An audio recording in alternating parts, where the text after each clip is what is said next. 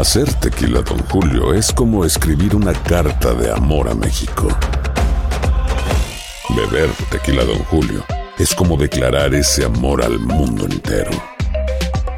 Don Julio es el tequila de lujo original, hecho con la misma pasión que recorre las raíces de nuestro país. Porque si no es por amor, ¿para qué? Consume responsablemente. Don Julio Tequila, 40% alcohol por volumen, 2020. Importado por Diageo Americas, New York, New York. Bienvenidos al podcast de Buenos Días América, la revista radial más completa para los hispanos. Política, salud, economía, tendencia y deporte son algunos de nuestros temas. Bienvenidos. Hoy en Buenos Días América conversamos con Cristian Irastorza, director de Hospitality. Las industrias se están viendo afectadas por la falta de empleados para plazas de trabajo disponibles. Raúl Painberg, como todas las semanas, nos acompaña hoy con un mensaje muy particular. Y Ada Morales, consejera laboral, momento de escoger y negociar con tus empleadores para un mejor empleo. Tus mañanas están llenas de energía de la mano de Andreina Gandica y Juan Carlos Aguiar. Aquí, en Buenos Días América, hacemos un recorrido por esos temas que son importantes para ti.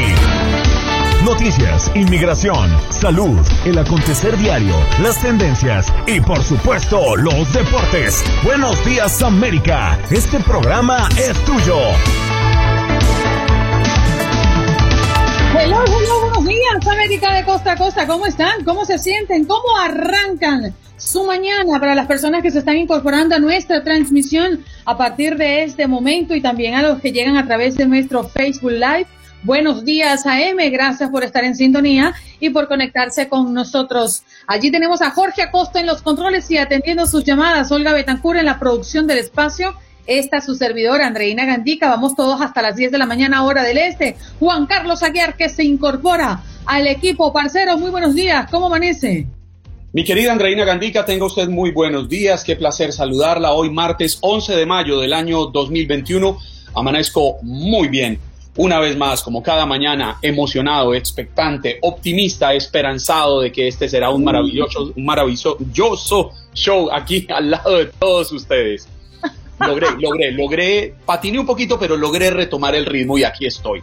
Parece que tuvo buena noche, parce. No, claro, ya estoy descansado. Es que ayer de verdad me sentía un poquito agotado, pero ya hoy estoy muy bien. Para Dígale a María que le dé un poco de descanso.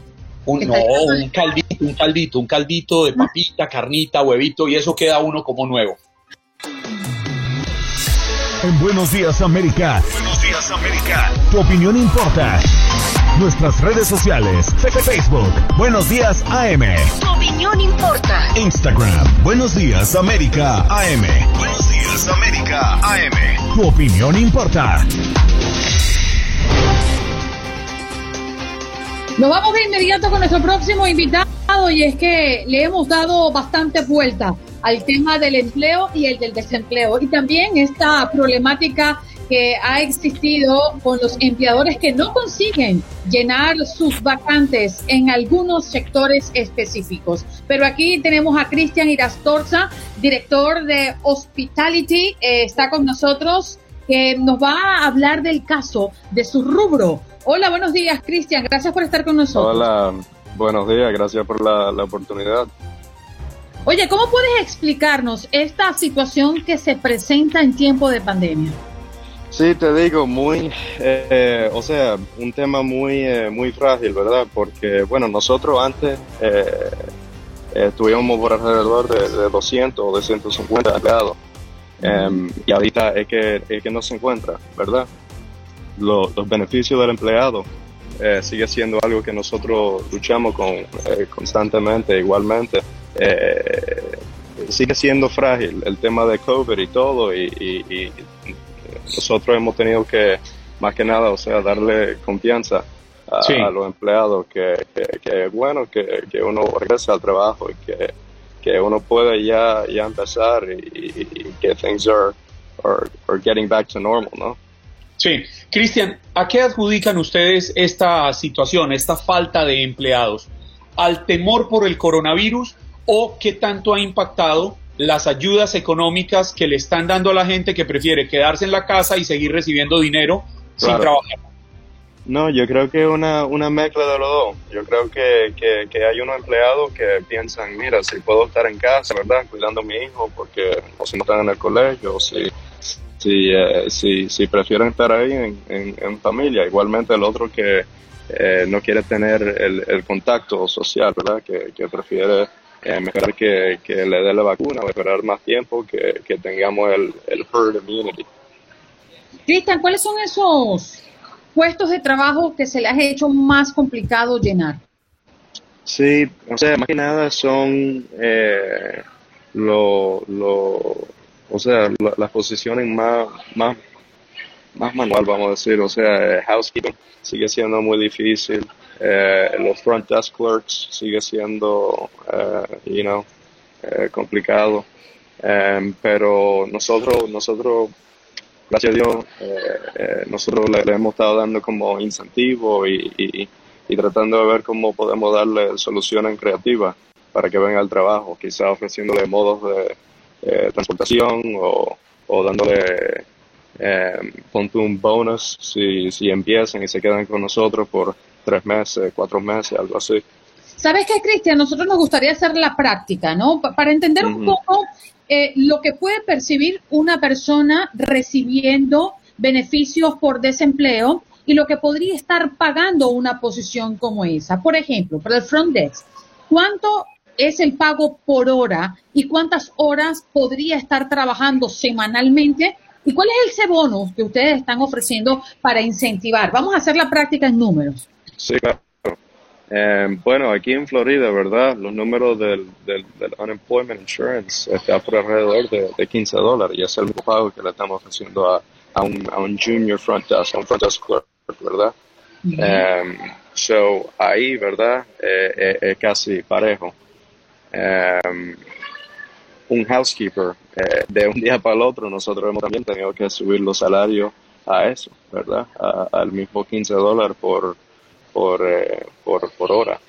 Em, para un incentivo así, bueno, empezar, dependiendo de la posición y dependiendo de la, de la, del, hotel y todo, pudiera ser hasta, hasta 500 dólares o- o hasta más. O sea que estaríamos hablando, si tienes un promedio de 40 horas a la semana, que es prácticamente un full time, a 15 Ujú, dólares por hora, claro. estaríamos hablando de que en cuatro semanas esa persona percibe 2.400 dólares mensuales, ¿cierto? ¿Cierto? Ok. Y estos incentivos, estos aumentos salariales, Cristian, ¿creen ustedes que se van a sostener en el tiempo o no haría inviable la, o haría inviable la operación financiera de un hotel? Sí, bueno, pudiera ser, y, y eso es algo que nosotros hemos tenido que ajustarnos, ¿verdad? Eh, ¿Cómo podemos ser más eficientes en el hotel, ¿verdad? ¿Cómo podemos eh, seguir igualmente ofreciéndole al, al huésped eh, ese- esa experiencia que ellos están acostumbrados, ¿verdad? Sí.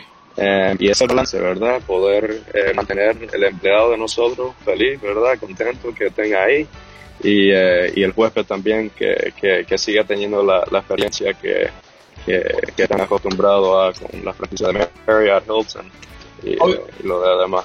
Cristian, ¿y esos, esos dineros que han debido pagar de más para poder tener empleados eh, Sí. al momento de contratar, están impactando el costo de las habitaciones? ¿Han tenido que verse obligados a Sí. aumentar los costos del hospedaje?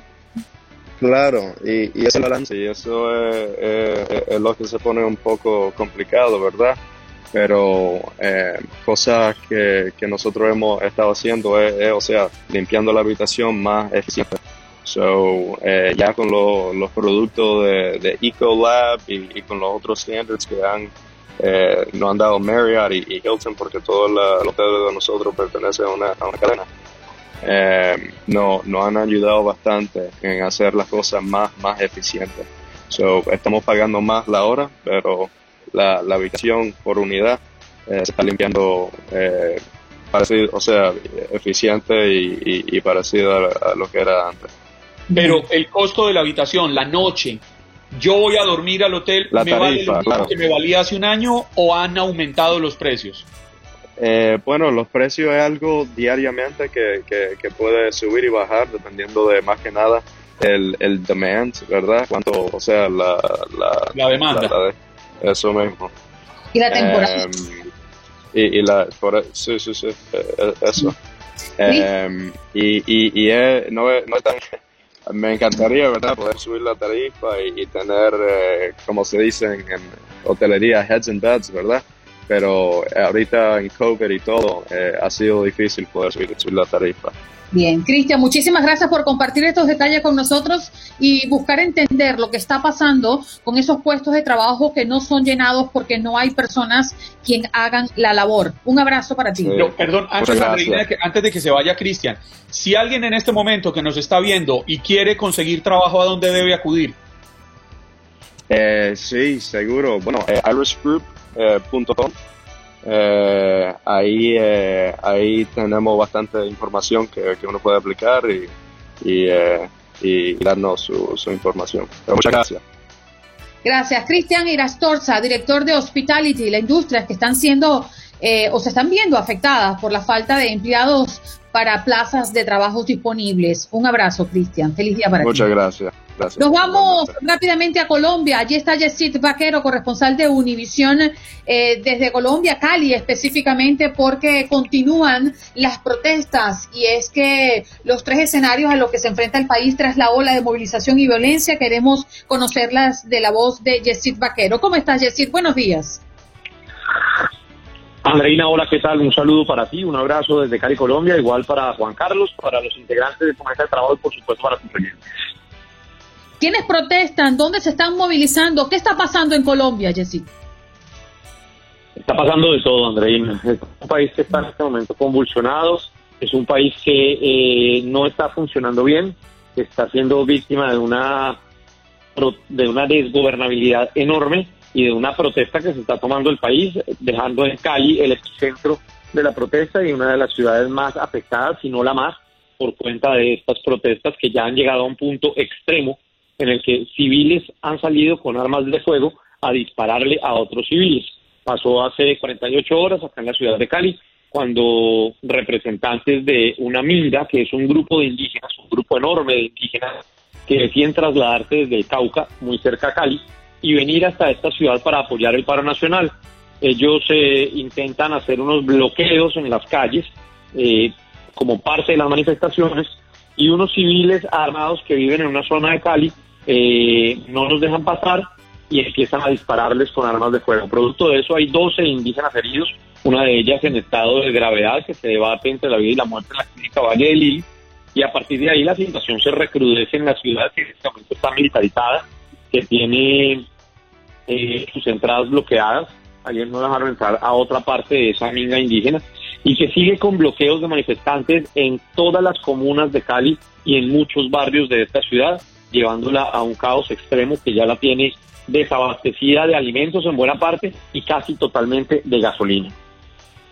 Esto sumado, Yesida, que hay más de 30 personas, según denuncias, que han fallecido por cuenta de disparos de integrantes de la policía. Incluso, escuchaba esta mañana que ya la Fiscalía tiene abiertas más de 50 investigaciones por denuncios, denuncias de abuso policial y exigían que a Cali fuera el presidente Iván Duque a negociar, pero fue y apenas estuvo un par de horas, ¿no? Vino eh, la madrugada de ayer, de 12 y media de la noche hasta las 3 de la mañana, Juan Carlos. Y pues eh, eso no le convenció a la gente, la verdad.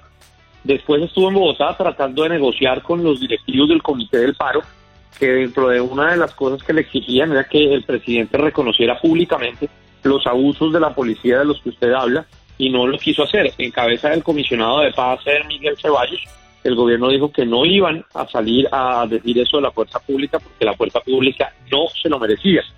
En cambio, dijeron que había algunos casos aislados, se lo entrecomillo, eh, eh, y que eso sí lo iban a, a investigar como tenía que ser por las autoridades pertinentes, pero es que resulta que estos que ellos llaman casos aislados, estamos viendo desde el día 28 de abril que comenzó el paro, y hay más y más y más y más. Ayer murió otra persona en Cali, ayer la alcaldesa de Bogotá eh, dijo que había muerto otro muchacho en Bogotá que eh, después de estas protestas. Y ayer le dio la muerte de Lucas Villa, un muchacho en la ciudad de Pereira que estaba protestando pacíficamente, por lo menos en lo que se ve en las imágenes, un muchacho que luego estaba parado en una calle y recibió ocho tiros procedentes de un carro fantasma que lo tiran al suelo y que lo dejan con una muerte cerebral que finalmente ayer cobra su vida. Así que eh, la gente no está contenta, la gente no está contenta como el gobierno está reaccionando y la gente no está contenta con lo que está pasando en el, en el país y por eso está protestando. Esta cifra que usted daba de 30 muertos es incierta porque se manejan cifras por todas partes. Maneja una cifra la Defensoría del Pueblo, maneja otra cifra las eh, organizaciones no gubernamentales y manejan otra cifra los hospitales. Así que ya no se sabe cuántos muertos hay, mucho menos cuántos heridos, que se dice que ya sobrepasa los mil, y la cifra de desaparecidos, que es la que más preocupa, pues supera un centenar. Ok, Yesid, diálogos y búsqueda de soluciones, ¿por dónde van? Pues eh, ayer intentó el gobierno hacerlo con, lo, con las eh, personas del Comité del Paro, sin embargo es que quienes están integrando este paro nacional y quienes lo están eh, nombrando dicen que ya no debe haber diálogos, que lo que debe haber es negociaciones y acuerdos. Que estos diálogos, la, la, reunión de ayer fue una, una reunión eh, casi que experimental que tuvo el acompañamiento exploratorio, le, le, llamó el gobierno, que tuvo el acompañamiento de la ONU y de la Iglesia.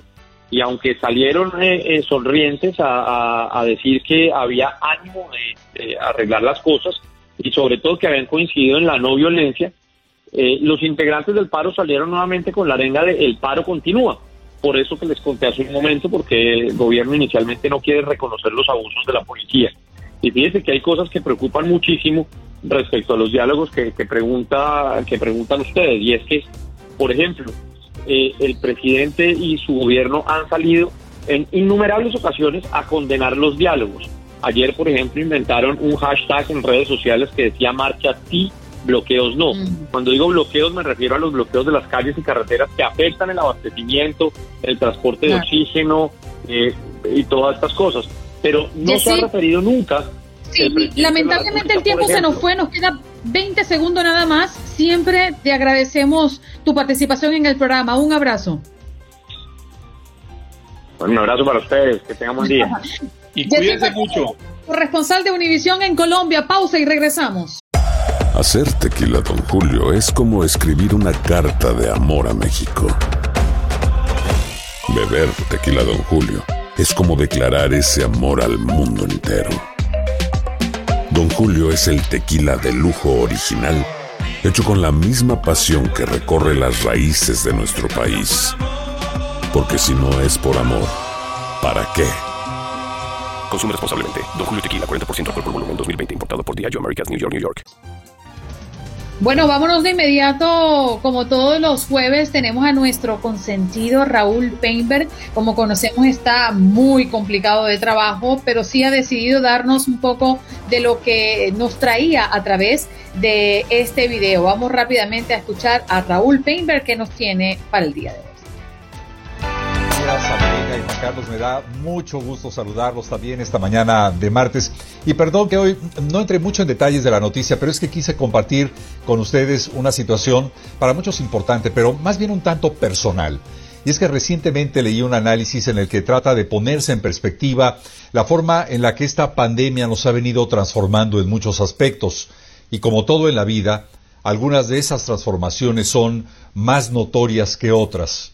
Ese texto llamó mucho mi atención porque, y debo decirlo, durante varios años utilicé un medidor de pasos, se les conoce también como podómetros, y se han convertido en una herramienta muy eficaz para poder medir el nivel de actividad que tiene una persona a lo largo del día, en función, obviamente, del número de pasos que da. Y cuando de pandemia hemos hablado, resulta que siempre vemos, como es natural, el efecto de esta en términos de salud, naturalmente por los daños del virus o por los efectos de la vacuna y por supuesto también en términos de la afectación económica que la paralización de actividades y el encierro provocó en muchos sentidos hasta hace algunas semanas. Pero pocos realmente hemos visto en la disminución de la actividad física los peligros que nuestro organismo puede correr. Y por esa razón menciono al podómetro. Si me permiten compartirlo con ustedes, antes de la pandemia mi podómetro solía marcar en promedio entre 11 y 13 mil pasos, dependiendo del día. Pero bueno, era un promedio que diariamente podía alcanzar. Como nota al margen, los especialistas recomiendan que toda persona camine cuando menos 10 mil pasos diarios. Tómalo en cuenta. Pero bueno, durante la pandemia, el transmitir desde casa mis noticieros, reducir el espacio de movimiento a unos cuantos pies cuadrados y el modificar o perder ciertas rutinas por el aislamiento sanitario me hicieron literalmente perder la brújula. Por la misma razón, dejé de usar el medidor de pasos y entonces fue muy práctico utilizar mi reloj dispositivo como el que muchos de ustedes tienen sin activar esa función. Y no me di cuenta hasta que empecé a reparar en mi peso. Empezó, por supuesto, con el uso de mis trajes, los que utilizo en mis programas de noticias. Y primero apretaron un poco, después de algunas semanas apretaron mucho más y por último acabaron por no cerrar, literalmente.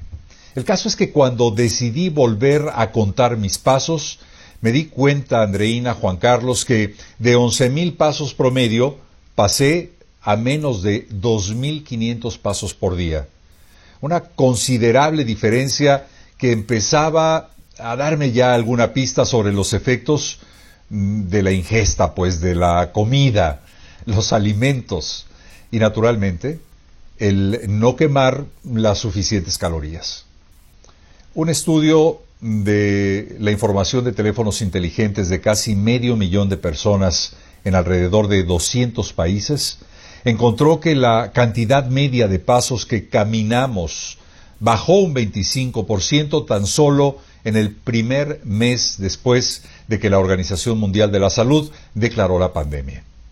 En resumidas cuentas, la pandemia me quitó amigos, me quitó conocidos y hasta familiares y a cambio solo me dejó kilos, 11 kilos en total que todavía hasta hoy no he podido eliminar. Así que amigos que nos acompañan esta mañana, si ya han empezado, ya retomaron sus actividades diarias, gracias a las seguridades mínimas o máximas que nos da la vacuna, yo los invito a subirse primero a esa báscula y hacer de su rutina normal el caminar cuando menos esos diez mil pasos por día. Naturalmente, su corazón, sus órganos, sus músculos se los han de agradecer. Es mi comentario, Andreina y Juan Carlos. Muchas ganas de conectarnos y, por lo pronto, nos veremos el próximo jueves. Regreso con ustedes. Sí, señor. ¿Usted se ha subido a la báscula, señor Juan Carlos? Eh, no me he subido, pero tengo claro que estoy ligeramente subido. O sea, no, me, no he aumentado los 11 de los que habla Raúl, pero además yo no le veo los 11 kilos. Raúl se ve maravillosamente bien. Yo creo que yo estoy pasado unos 4 o 5, unas 4 o 5 libras, unos entre 2 y 3 kilos debo estar pasado. Yo no tengo el cálculo porque nunca me pesé previo a la pandemia, no recuerdo haberme pesado en esos momentos, pero sí siento que yo debo tener como unos quizás 4 o 5 kilos más. ¿Siente, ¿Siente que las blusas la abrazan con fuerza? A veces. ¿Siente que cuando se pone el pantalón, el pantalón con su fuerza le hace sentir que la extrañaba? Sí, me hace a mapuche bien apretadito eso es que uno se ha subido un poquitico. Solo un poquitico, sí. Un poquitico. Bueno, a propósito de nuestro tema del día, Carlos Roberto Zambrano Arnao, uno de nuestros oyentes que se conecta a través de nuestro Facebook Live, dejó un comentario que me llamó poderosamente la atención. Dice, yo no entiendo por qué dicen que las personas no quieren trabajar. El, el Labor Department llama a los trabajos para ver por qué uno ha reintegrado, en mi caso, llamaron a mi jefe para saber si yo no quería trabajar o no había trabajado para mí. Es decir, eh, lo hemos contactado a Carlos Roberto para que nos explique un poco cuál es eh, su dinámica y qué es lo que está pasando en su caso particular. Carlos, buenos días, adelante. Buenos días, Andreina, ¿cómo estás? Muy bien, ¿de dónde nos marcas? De Nueva York. Adelante, Carlos, ¿cuál es tu situación? ¿Qué es lo que no entiendes? En Nueva York, yo no entiendo por qué las compañías dicen que los empleados no queremos trabajar por el asunto del estímulo económico. En mi caso, el estímulo económico que da el gobierno y el desempleo no me, no me compensa a lo que yo me ganaba cuando estaba trabajando. Ok, pero ¿Usted qué ¿ustedes? Y yo cojo con el estímulo y el desempleo cojo menos dinero que cuando yo estaba laborando. A ver, señor Carlos, para entender su caso, ¿a usted lo despidieron o usted continuó trabajando en medio de la pandemia?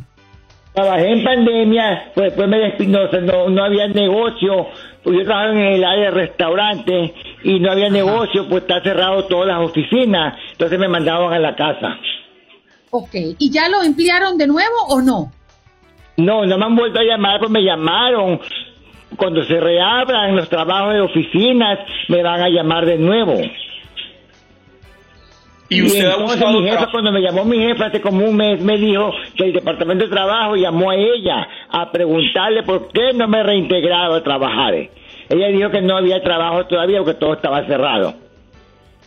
Carlos, ¿y ha buscado, ha buscado trabajo en, en otro restaurante, en otra empresa?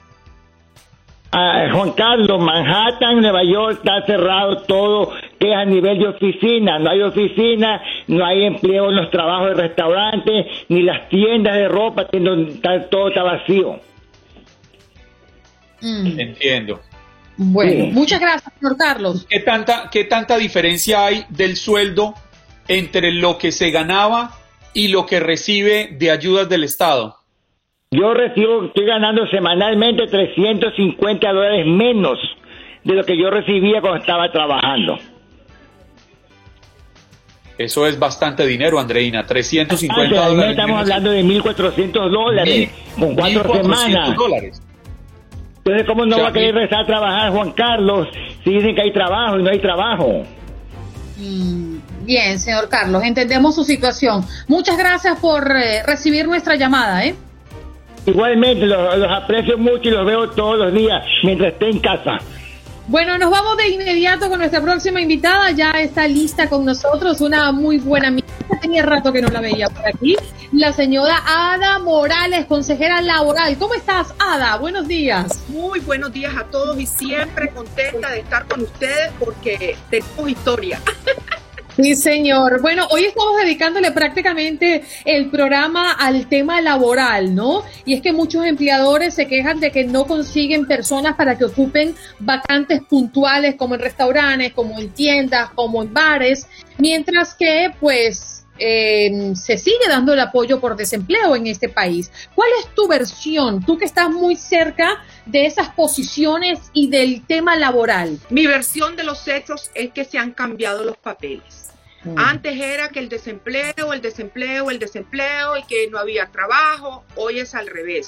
Hoy podemos darnos cuenta que hay un gran grupo, por decir la gran mayoría de los empleadores desesperados por conseguir personal, porque se ven casos de los mismos empleadores lavando platos en su restaurante, la parentela sirviendo mesas, personas que tienen agencias de seguridad que al final de cuentas los contratan y no se aparecen ni con el espiritista en los lugares de trabajo y les toca cubrir postas de madrugada, de noche y al final de cuentas tenemos empleadores a punto de para en el mundo que me quiero bajar o reventados de trabajo porque no consiguen el personal para llenar esas plazas en sus diferentes em, eh, negocios. Ada, la pregunta que muchos se hacen, ¿es momento quizás de entrar a renegociar los beneficios salariales eh, de que alguien dice, ok, yo vuelvo, pero ¿cómo viene aquí mi incremento? Mira, es el mejor momento para o cambiarte de industria o eh, en tu misma industria, si aparecen empleos, renego- ne- rene- ¿cómo se dice? Negociar con más libertad y con más potestad con los empleadores. No es que vas a pedir sumas estratosféricas, pero sí puedes negociar contrato de, de beneficios y tu contrato de, de, de salario también. Es hora de escoger trabajos porque estamos ya en la rayita, estamos prácticamente a la vuelta de la esquina de que la gente cuando se le paren los beneficios de desempleo salgan en carrera a buscar trabajo y entonces ahí pues vamos a ver prácticamente otra vez que se voltea la cosa y va a haber mucha gente que ha estado en su casa buscando trabajo.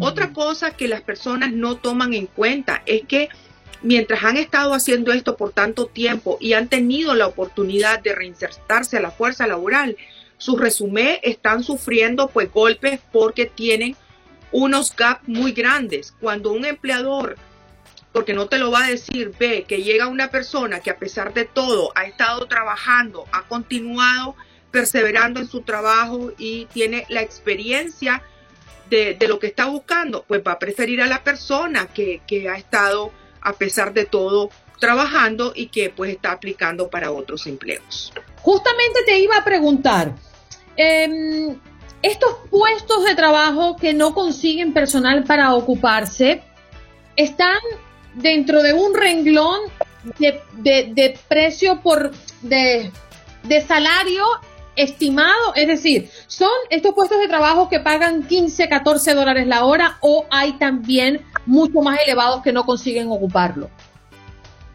Oh, por supuesto, es a todo nivel. Mira, en este momento te voy a decir, yo estoy buscando ahorita, por ejemplo, una um, employment specialist que va a ganar 40 mil a la hora, ¿no? ojalá 40 mil al año con beneficios y todo, y creerás que no le he podido encontrar todavía. También tengo posiciones de trabajo para personas que necesitan acomodación, ya sea porque tienen alguna limitación física, mental, emocional o de aprendizaje. Tampoco se consigue. Así es que es el mercado laboral que está así a todo nivel. Tengo posiciones también entre 15 y 30 dólares la hora en industrias. Así es que es a todo nivel, a nivel de servicio, a nivel de industria, a nivel de educación y a nivel de todo. Está como contaminado el mercado de la dificultad de poder conseguir empleados que quieran trabajar. Si vas a mi Instagram, Ada María Empleos, Ada vas a ver está copado de posiciones de empleo y yo no solo pongo locales, las pongo también a nivel nacional, en Texas, en Indiana, a veces en Hawái, y los empleadores están sufriendo del mismo mal que no consiguen el personal para poder mantener esas industrias o negocios abiertos. Ada, le decía yo a Andreina cuando se cayó la comunicación con usted anteriormente que es muy válido que uno quiera renegociar las condiciones laborales, pero que también hay que encontrar un punto de equilibrio en el cual entendamos que los empleadores tienen una serie de obligaciones económicas y tampoco pueden salir a pagar unas, unas barbaridades de sueldo porque tampoco, yo creo que hay, que hay que pedir, pero hay que pedir desde lo que uno sabe que uno vale, porque esta crisis va a pasar pronto y cuando pase pronto quienes no hayan sabido hacer las cosas van a estar en problemas. No es tiempo de pedir caprichos. Mire lo que pasó, por ejemplo, los supermercados Kroger en, en California eh, pusieron el 15 dólares la hora el mínimo. Pues no aguantaron y ahí sí tuvo que prescindir de muchísimo personal porque como estas cosas pues no pudieron ellos aguantar ese peso. Hay personas que, que me dicen en Instagram, ah, pero ¿por qué no pagan 15 la hora el mínimo? Porque vamos, tampoco 15 le pagar, porque usted que no va a subir todos los insumos. ¿Usted cree que ese, ese aumento no nos lo van a tirar a nosotros los consumidores? Así es que, volviendo al tipo de empleo, estos empleadores pueden ofrecernos mejores condiciones.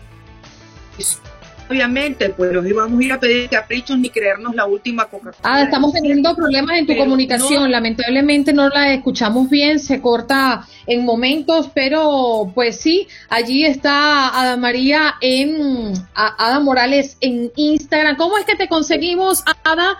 en las redes sociales. Siguen en Instagram es Ada María Empleos. Ada con H, y me siguen ahí Ada María Empleos, así te conseguimos. Muchísimas gracias. Ada Morales, consejera laboral, pues momento de escoger y negociar con tus empleadores para un mejor empleo. Es como parte de lo que hoy estamos tratando en este programa.